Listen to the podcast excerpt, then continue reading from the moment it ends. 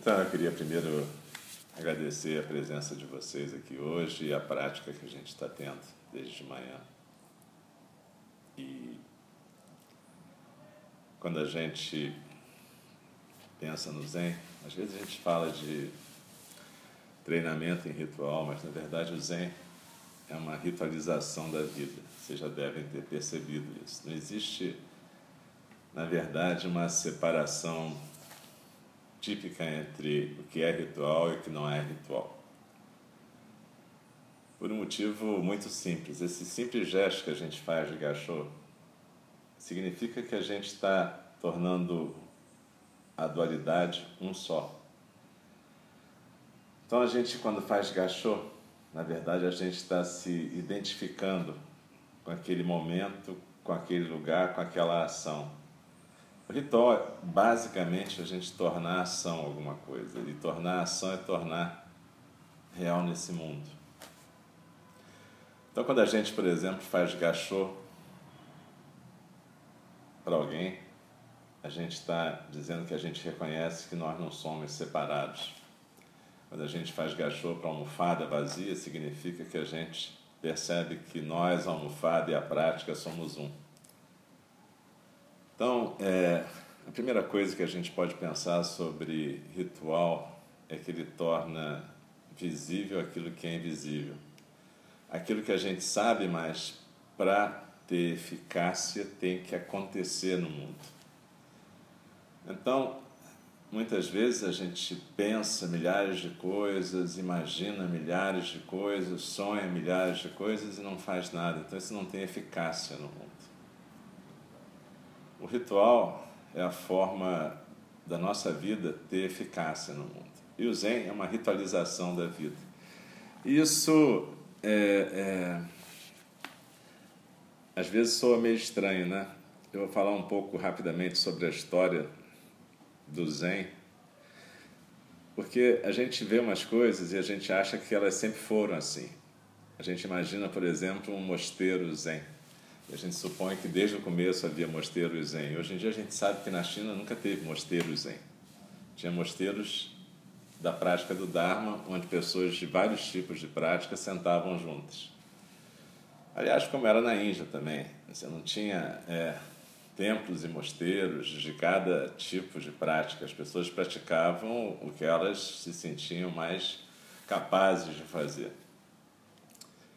E então, na China dos Song, normalmente vocês vão ver essa referência, China dos Song, China dos Tang, que na verdade a temporalidade na história chinesa é referida pela dinastia que estava no poder. Quando o Dogen Zenji estava na China, no século XIII, a dinastia no poder era a dinastia dos Song. E é, nessa dinastia a prática sempre era conjunta nos mosteiros.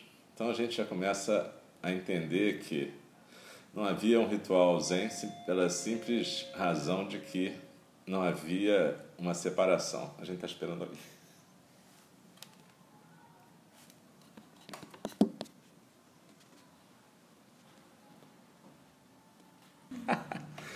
Vamos nós. É, então, no Japão é que tinha essa separação entre seitas, inclusive no capítulo 1 do Shobogenzo, o Dogen fala contra isso. Ele fala assim: o Zen não é uma seita o Zen é a prática do Dharma. E essa questão das seitas no Japão ficou porque, na verdade, como a sociedade era muito mais hierárquica e feudalizada do que até a sociedade chinesa, desde o começo você tinha linhagens separadas e cada uma resolveu criar rituais que diferenciassem ela das outras. Inclusive, a própria repetição da linhagem que vai até o Buda, né? Eu sempre achei isso muito bacana quando a gente fazia esse ritual de repetir a linhagem. Não, foi, foi meio decepcionante quando eu descobri que isso era tudo ficcional, ou seja, que ninguém sabe essas linhagens, na verdade, que tudo foi uma invenção na época da China, porque todo mundo tinha que justificar a sua filiação para o Buda. Então eles foram, não é que essas pessoas não existissem, mas eles foram colocando, tipo assim, fulano foi transmitido por fulano, ninguém sabe disso. Mas isso, essa ficção não faz mal, digamos assim, porque evidentemente se alguém ensinou alguém e chegou até a gente é porque alguém ensinou alguém. E às vezes a gente repetir o nome desses mestres pode nos ajudar. É só para a gente não ficar colocando isso como uma verdade absoluta ou e, e, entender que isso tem a ver mais com a política da religião do que qualquer outra coisa. A gente fala, ah, o meu mestre é descendente da linhagem de não sei o quê. E é compreensível, quando uma coisa exótica oriental vem para o Ocidente, os, os ocidentais normalmente ficam mais realistas que o rei até. E começam a achar bacana repetir linhagens e ficar disputando, meu mestre é melhor do que o seu. Até que a gente consegue se libertar um pouco disso e perceber que a prática e o ritual têm a ver com a manifestação da nossa natureza básica. Né? E o que vai autorizar um professor não é o fato dele dizer que ele é descendente de Vumen, mas o que vai autorizar um professor é a prática que ele compartilha com os alunos dele. Simples assim.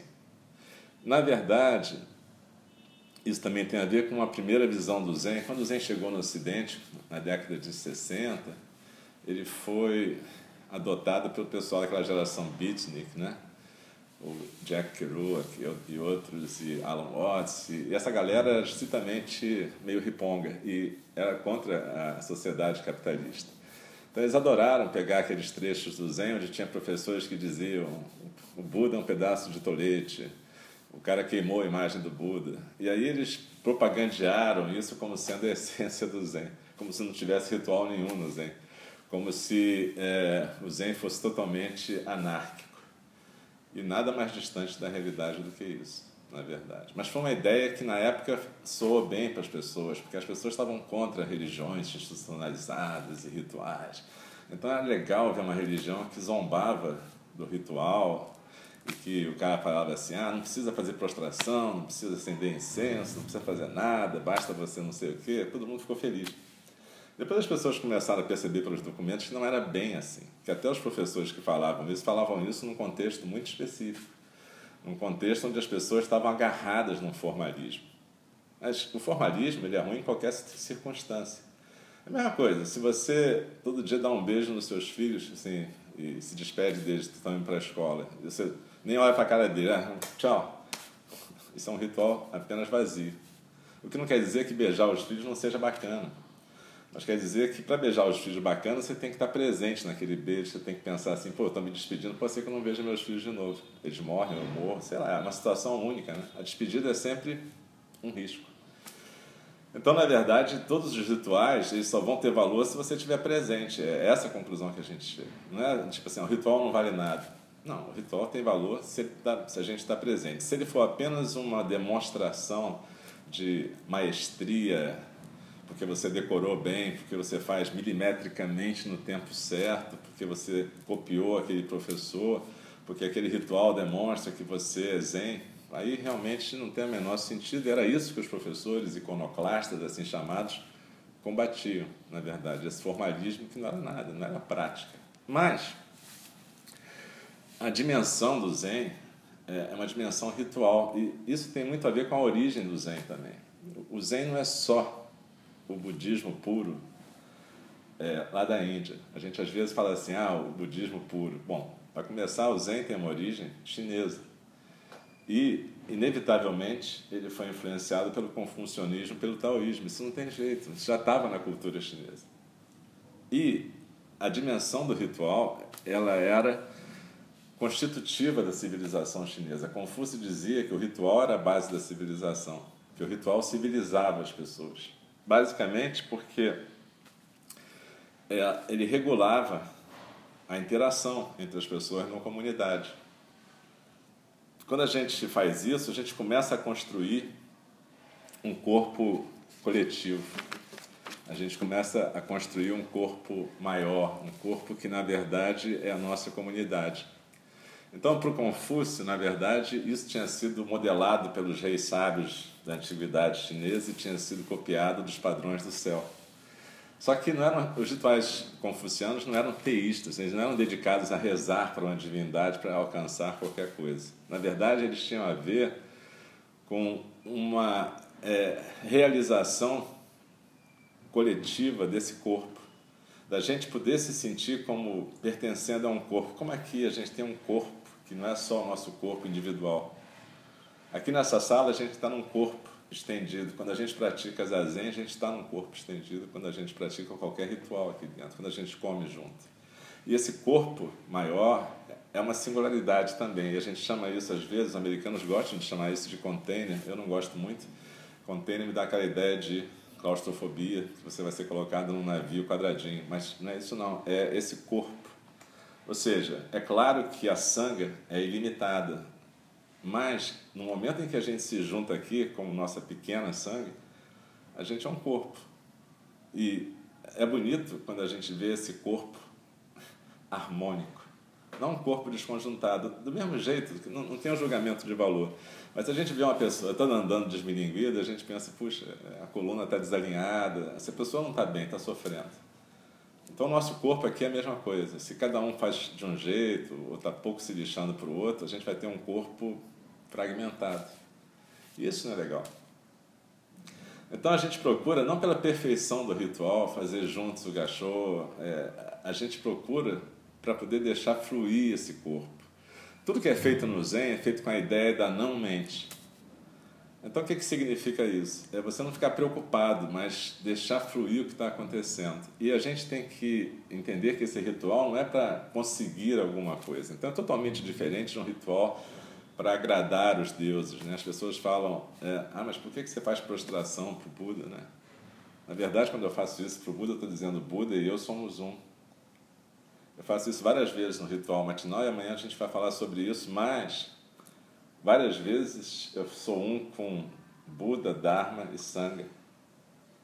É só isso, quando eu faço prostração para Buda, Dharma e Sangha, eu não estou pedindo para Buda fazer nada para mim. Eu estou apenas reconhecendo que todos nós somos um e um corpo, que é o corpo de Buda, é o corpo da Sangha, é o corpo do Dharma, na verdade. Hoje, quando a gente estava recitando Makaranya Haramita em, em sino japonês, aquela língua ali, foi bacana, eu senti uma coisa, uma vibração para mim.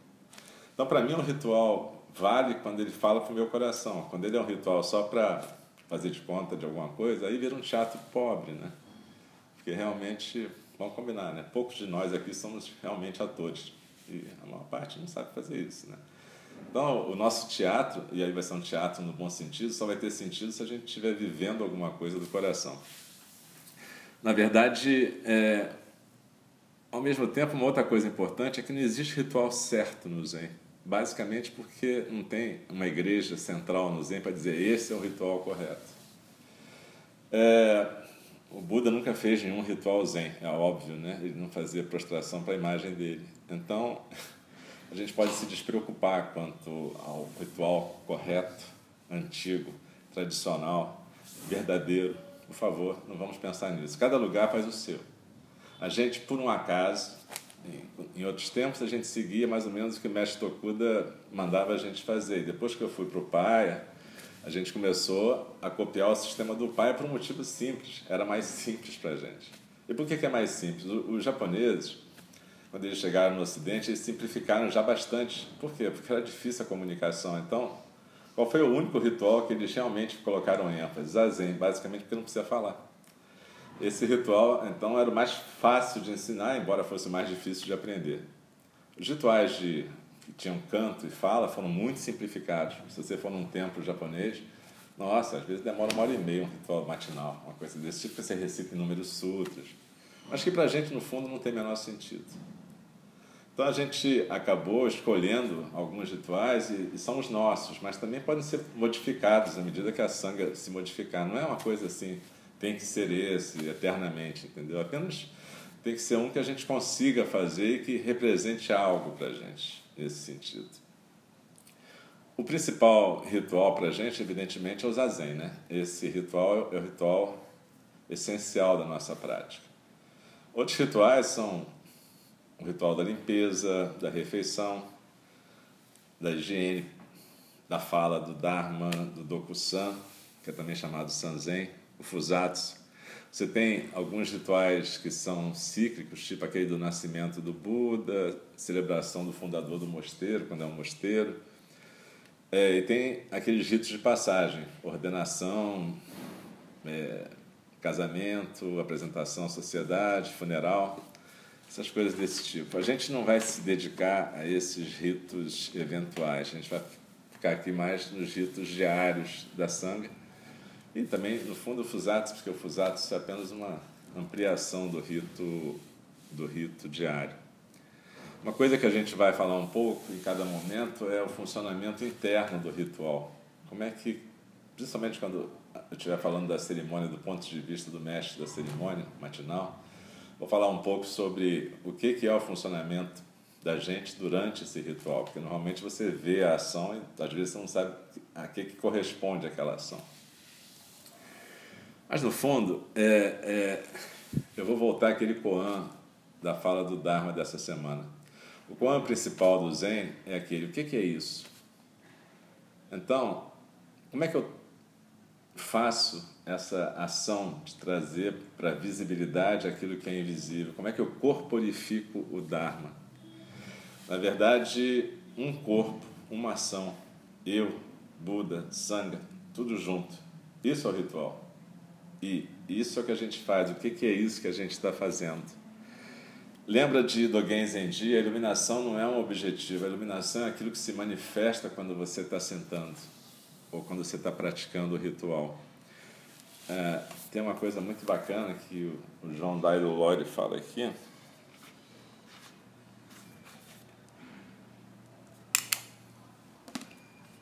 que é assim: é, inquestionavelmente, liturgia requer um grau de fé. Essa prática inteira requer fé. Desde o começo, uma certa quantidade de fé é necessária, porque inicialmente nada daquilo que estamos fazendo foi verificado pela nossa própria experiência. Nós praticamos a fé todas as vezes nos contextos que não pensamos como religiosos ou mesmo particularmente litúrgicos. Quando você coloca uma nota de 10 reais em cima de um balcão enquanto espera por alguma mercadoria, existe um período de tempo em que você não tem nem o seu dinheiro e nem a sua mercadoria, você só tem a confiança. Você entra no ônibus e paga a passagem antes de você ter feito o percurso, confiando em que o motorista e o ônibus e a companhia de ônibus vão te levar onde você quer chegar. Nós confiamos nos nossos médicos, advogados, dentistas, faxineiros, nós confiamos nos nossos parceiros nós confiamos nos nossos cônjuges. O mundo funciona na base de confiança, acordo e compromisso. A confiança que opera na prática Zen, entretanto, é baseada na fé em você mesmo, num sentimento que você tem aqui e agora. Não é em alguma coisa que você espera ganhar ou acredita que vai receber dos outros. Não é, se eu tiver fé, alguma coisa boa vai acontecer. Praticamos a Zen tendo a fé de que podemos manifestar nossa natureza básica. Mas, no final das contas, precisamos manifestar essa natureza. É a mesma coisa com o ritual. Ele começa com um ato de fé, mas à medida que a nossa prática progride e se desenvolve, a nossa compreensão dele se modifica.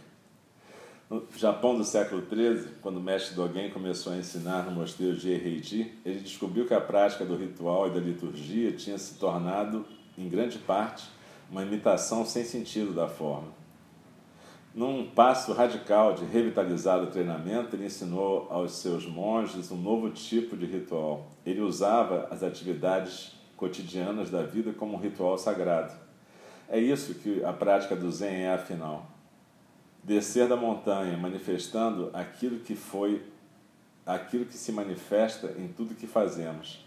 A prática do Zen não é uma atividade que toma lugar no mundo, mas é sim a própria atividade do mundo. E isso fala do Buda, quando ele se desperta e ele resolve compartilhar o despertar dele. Na verdade, ele não fica só com aquele despertar para ele. E a gente falou aqui também na fala do Dharma que despertar é o começo da ação. Então, é, na verdade, cada vez que a gente senta, a gente está fazendo um teatro. Sim, a gente está imitando o Buda. A gente senta como o Buda sentou e às vezes é um saco sentar, porque às vezes você está com a cabeça funcionando loucamente, às vezes você está com dor no corpo, às vezes você está assim, às vezes você está assado. Mas o fato é que você imita o Buda. E aí, em algum momento, essa imitação vai se tornando mais verdadeira, no sentido de que vai criando uma quietude de corpo e mente em que finalmente a sua natureza básica vai se manifestar. Isso é um ato de fé para a gente no começo, certamente. Mas o que os nossos professores dizem é: senta, porque em algum momento vai acontecer isso, você vai deixar isso acontecer. E com o, o ritual, isso é a mesma coisa, a gente está construindo Buda o tempo todo. O ritual é uma disciplina, mas ao mesmo tempo é uma celebração do nosso corpo, do Dharma. Né? E aí, é, a gente pode pensar também na transmissão do Dharma. Isso tem a ver com a questão dos votos. Então, o que é fazer votos? E fazer votos é um tipo específico de ritual.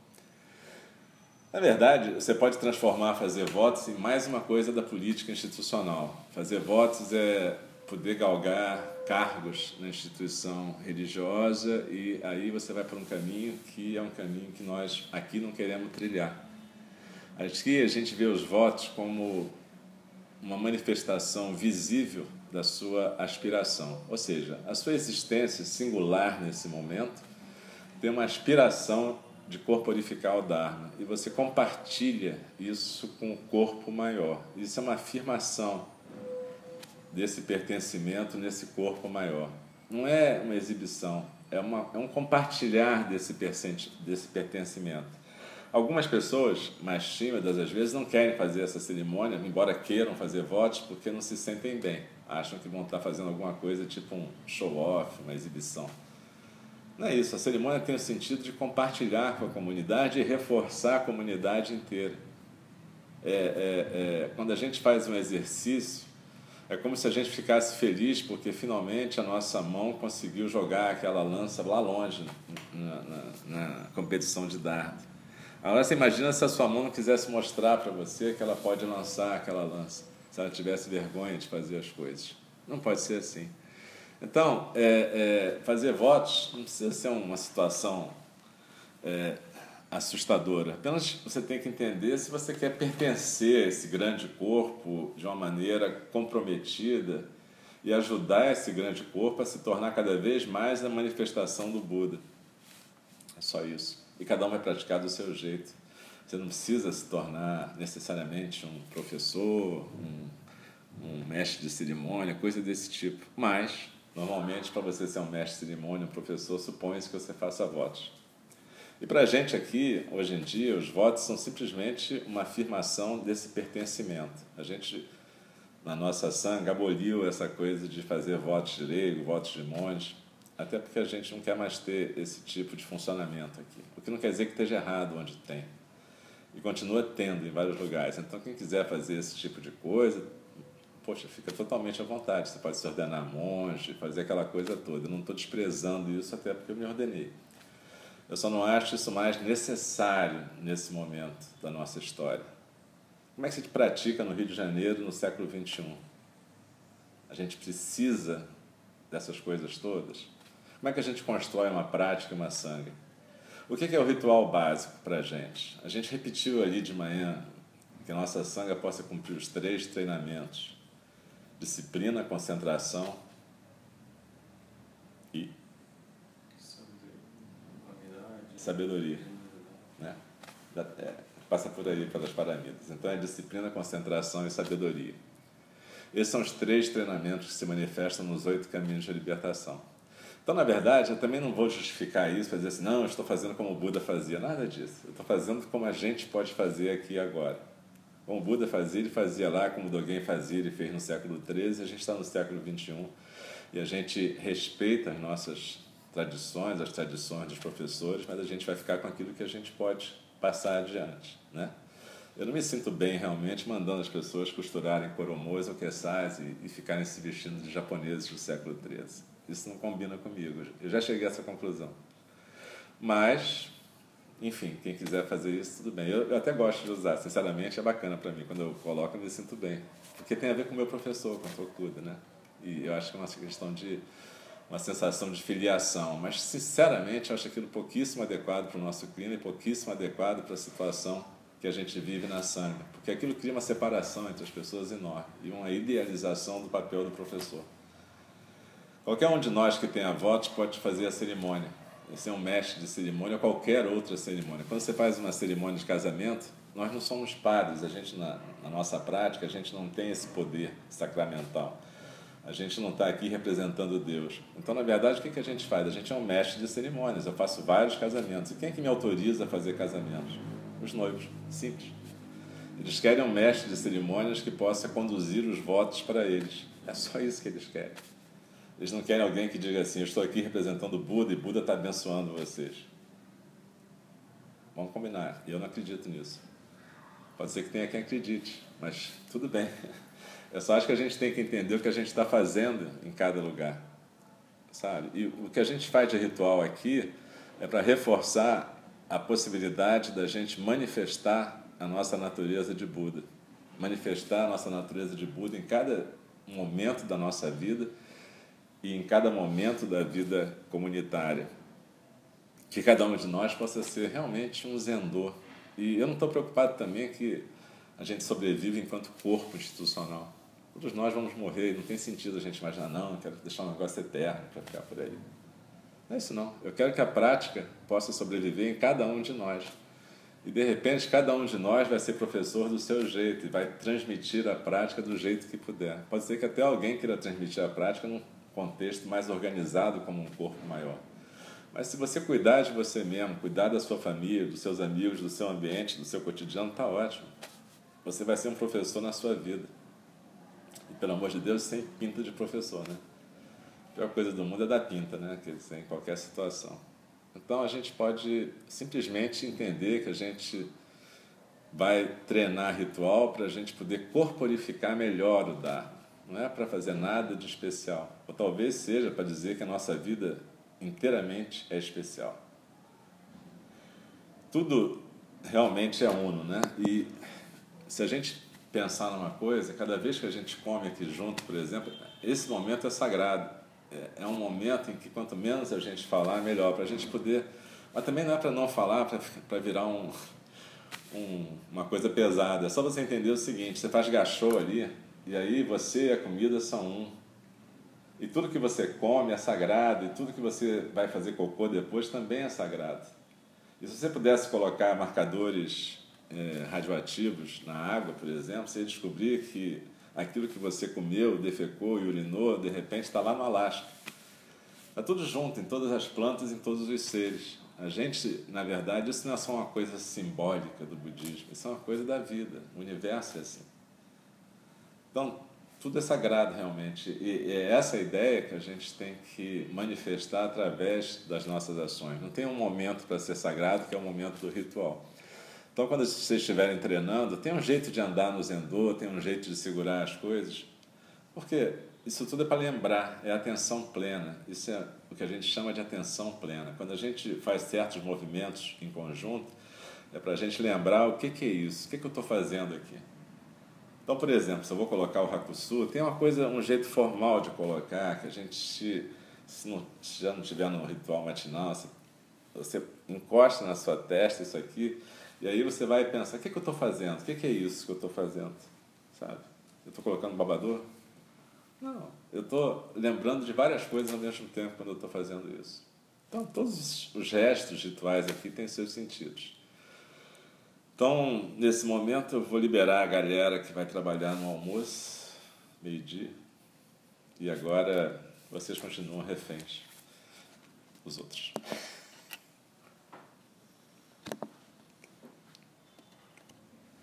Então, eu vou, para terminar, eu vou ler um Koan. Não podia deixar de ler um Koan. E esse Koan é sobre Yangshan. A gente já ouviu falar de Yangshan aqui em outros Koans. Mas esse aqui é sobre Yangshan cantando os sutras. Está aqui no livro do John Dyer do Lori. Bringing the Sacred to Life, the Daily Practice of Zen Ritual, que é da Shambhala. Vou deixar gravado aqui se alguém quiser. É de 1999. Enfim. Então, é, ele é apresentado do jeito tradicional que é apresentado no Koan. Tem o caso, o corpo do Koan, e depois tem os comentários. E depois tem um verso final, enfim. Vamos lá. Caso principal. Um dia, quando Yang Shan era noviço, ele estava recitando um sutra. Shao Ju Ru Yuan diz: Huiti, o seu canto parece um lamento. Pode ser traduzido como choro, mas lamento, choro.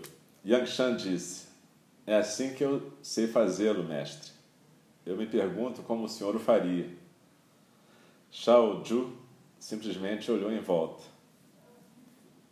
Yang Shan disse: Se o senhor canta dessa maneira, como é que isso é diferente de chorar ou se lamentar? Shao Ju silenciou e foi embora. Comentário: Apesar de Yang Shan ser reativo e escorregadio, ainda assim ele é um estudante bem disposto. Mas, enfim, Shao Ju, ao tentar responder, escorrega e cai. No entanto, Yang Shan deveria compreender que, se o canto, a recitação, tem falta de poder espiritual, apesar de poder passar da boca para a orelha, inevitavelmente ela falha em atingir o coração. Como se pode manifestar um poder espiritual que realmente alcance o coração? A realização do poder espiritual depende simplesmente de penetrar no princípio e completamente engajar-se nos dez mil dharmas. O mestre Zhao Ju dizia: Povo, simplesmente sentem e compreendam o princípio. Todas as práticas, tais como comer, trabalhar, fazer prostrações e cantar os sutras, devem ser feitas no espírito do zazen. Se você quiser entender esse tipo de poder espiritual, primeiro você precisa compreender o Dharma do canto ou da recitação. Um antigo disse uma vez: se não estiver presente na sua mente, a sua mente vai recitar, a sua boca vai recitar palavras vazias. A recitação, o canto, como a invocação, significa chamar a mente. Cantar e invocar tem a ver com esse pensamento e não com qualquer linguagem.